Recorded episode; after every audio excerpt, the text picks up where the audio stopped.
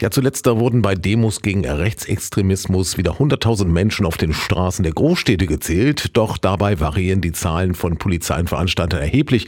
In München da schwanken die Zahlen zwischen 100.000 und 250.000.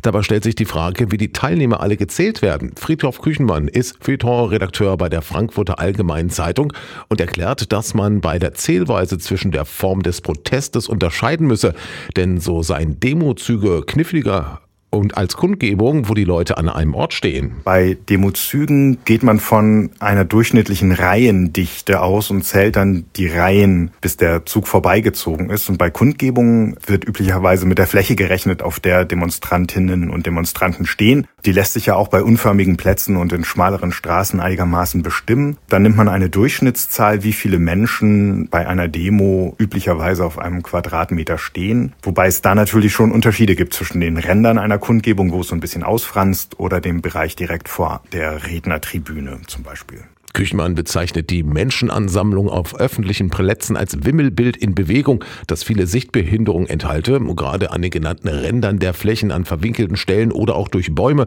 ist es daher schwierig, genaue Zahlen zu ermitteln. Laut Küchenmann hätte die Polizei bei der Auswertung zwar Vorteile gegenüber den Veranstaltern, dennoch würde ihr oft misstraut werden. Die Polizei kann Hubschrauber- und Drohnenaufnahmen auswerten, hat also einen Erfahrungs- und einen Technikvorsprung. Und es gibt trotzdem immer wieder den Verdacht, die Zahlen seien zu niedrig, vor allem bei Demonstrationen Demonstrationen gegen die da oben. Dann wird die Polizei als Teil derer da oben wahrgenommen, gegen die sich der Protest ja richtet. Klar, dass die ihre Gegner klein machen wollen, ist dann die Behauptung. Eine andere Behauptung, die man gelegentlich hört, ist, dass bei der Einsatzplanung ja die Polizei von einer bestimmten Demonstrationsgröße ausgehen muss, um die Einsatzkräfte dann eben entsprechend bereitzustellen. Und bei zu großen Abweichungen von der eigenen Idee müssten sie dann einräumen, dass sie sich verschätzt haben und dass sie womöglich nicht gut vorbereitet waren. Und das macht ja niemand gern. Die Durchschnittszahl bei Demonstrationen liegt bei 2,2 Menschen pro Quadratmeter. Im Gedränge wie bei Konzerten wird mit vier Menschen pro Quadratmeter gerechnet. Das sei aber auch dann schon vor Platzangst, sagt Küchenmann.